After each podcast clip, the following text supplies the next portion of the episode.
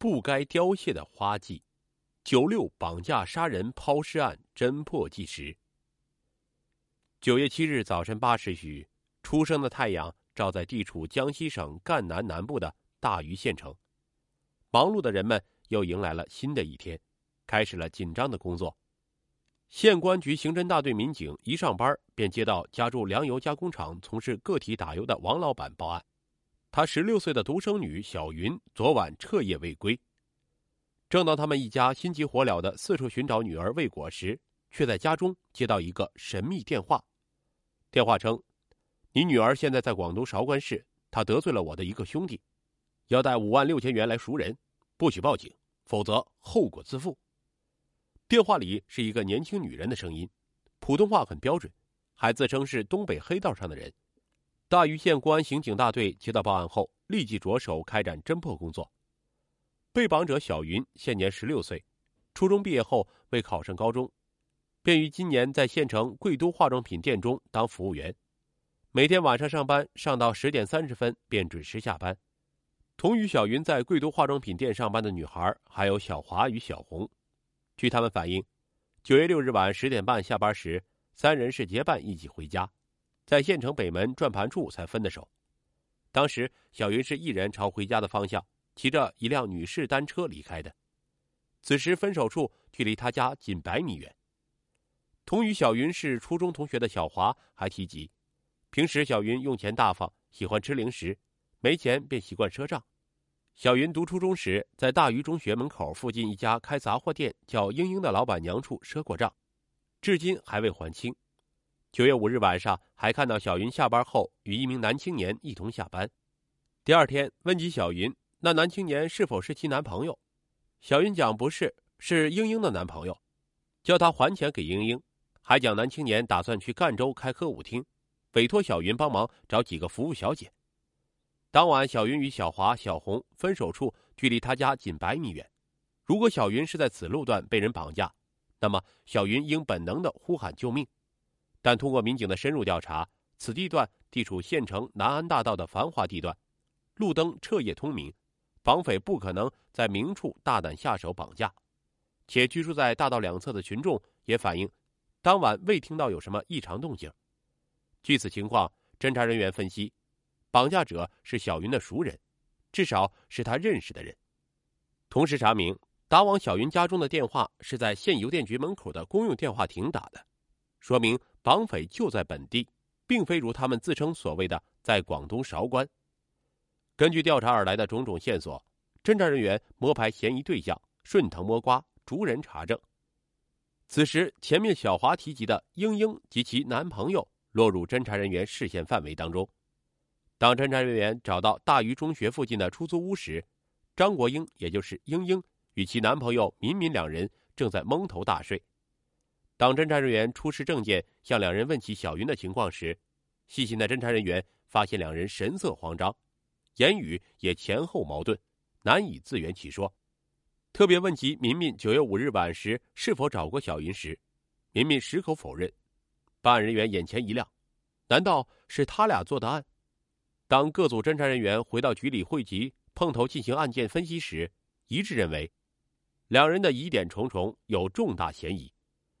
侦查人员当机立断，马上传唤两人到局里审查询问，采取分化瓦解的策略，动之以情，晓之以理，宽严相济。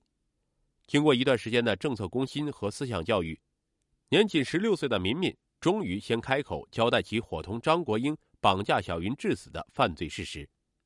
突破案件后，办案人员精神振奋，一鼓作气。根据两人的交代，组织人员在县城张江河下游打捞起被害人小云已被河水泡得发胀的尸体，即在东风桥下游二百五十米处打捞起当晚被害人所骑的浪潮牌女士单车一部。当民民与张国英如倒黄豆般将犯罪事实交代的一清二楚时，侦查人员却怎么也不能将凶暴残忍的绑匪两字。与眼前身体单薄、脸上还带着稚气的两人联系在一起。民民，男，十六岁，大余县城人，初中毕业后在家待业。张国英，女，二十四岁，小学文化，家住大余县青龙镇响龙村长塘组。十三岁时便离家学做裁缝，捡过乌纱麦，也去过广东打工。二十三岁后便来到大余县城，在大余中学附近租住了一间小屋，兼开杂货店。民民是在大余中学读书时，因常去杂货店买零食，便由此认识了张国英。一开始两人是以姐弟相称，后来两人逐渐发展成情侣关系。因为两人的恋情因年龄上的差距、生活经历及各自家庭背景上的明显差异，一开始便遭到双方家庭的激烈反对。双方家庭极力劝说无效后，便各自与两人断绝一切关系，互不往来。民民也于今年五月份从家中搬到张国英的出租屋，两人便开始了同居生活。他们为了爱走到一起，但断了经济来源的生活却日渐拮据。两人为了生计是愁了又愁。原先张国英一人开店，赚赚学生的钱，勉强支撑一个人过日子。现在加上无一技之长的民民，要力气没力气，要文凭没文凭，什么事情都做不来，只能白吃白住。屋漏偏逢连夜雨，大余中学开学后，学校明文禁止学生进店买零食，小店的经营情况每况愈下，最终无奈的关门歇业了。两人也曾商量外出打工赚钱，于今年八月初携伴到广东的东莞市一电子厂找工，却因忍受不了加班加点的高强度劳动，仅仅做了十来天便逃之夭夭，回到了大余。他们身无分文，白天便在屋内蒙头大睡，深更半夜便出来到大街上捡些烂水果聊以充饥。九月六日下午，两人躺在床上百无聊赖，明明开玩笑般对张国英说。与其这样过日子，不如去绑架人，抢到钱后，两人便远走高飞。张便回答说：“去就去，反正现在没饭吃，如果抓到的话，在牢房里也有的饭吃。”两人随即商量作案目标，最后将目标锁定在小云的身上。因小云经常在张国英店里买零食，小云还带张到过他家玩。平时小云经常炫耀他家准备买房子，他自己也过一两年开店做生意。因此，两人认定小云家肯定有钱。确定目标后，两人便精心设计，最后商议以请小云吃夜宵为理由，将小云骗至较暗的现酒厂小路上，下手把其弄昏，绑架到租住的房间，然后再打电话要他家拿钱赎人。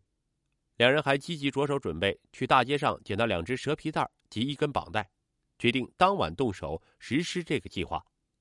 九月六日晚八时许。张国英和明明两人共骑一辆单车到贵都化妆品店附近，看到小云在上班，便在小云回家必经之路县北门转盘附近守候。当晚上十点三十分左右，小云下班与女伴分手后，一人骑单车至转盘处，张国英便上前打招呼，谎称他与明明两人要去赣州开歌舞厅，已在县酒厂附近的华丰餐馆订好了一桌酒席，邀请小云前往。小云一开始不愿意去，后实在推辞不过，便随同两人前往。当三人骑至县酒厂漆黑的小路时，张国英便按事先两人商定的，假装脚痛下了单车，引诱小云停下单车，弯腰查看。此时，明明便上前从身后用手紧紧捂住毫无戒备的小云的嘴，欲实施计划中的绑架行为。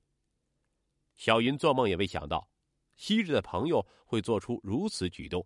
便极力反抗，同时高呼：“英英，不要！救命啊！”凄惨的哭声也使得两人手脚发软，心里稍微迟疑了一下。两人想就此松手，但转念又想，松了手不仅钱拿不到，而且自己还得坐牢。既然干都干了，也就只有一不做二不休，横下心做到底。想到这里，明明的手更是紧紧卡住小云的脖子，足足有五六分钟。直到小云停止反抗，才松开手。两人往小云的鼻子上一摸，发现小云已经没气儿了，已经死了，吓得是六神无主。半晌才想起路上带来的蛇皮袋，于是便将尸体装入蛇皮袋中，用单车将尸体搭至张江河边，将尸体和小云的单车抛入河中。而后，两人精疲力尽的回到出租屋内，睡在因没钱交电费而断电的漆黑房间内。两人相对无语，一夜未合眼。第二天一大早，两人又想，反正人都被我们弄死了，钱还是要想办法拿到。再打个电话去敲诈他家拿钱。两人打定主意后，便又骑车来到县邮电局的公用电话亭内，拨通了小云家的电话，于是便出现了开头那一幕。至此，这起九六绑架杀人案终于水落石出，真相大白。张国英和民民在人生的道路上刚刚起步，却因好逸恶劳、愚昧无知而最终坠入犯罪的深渊。这惨重的教训，不能不说是深刻的。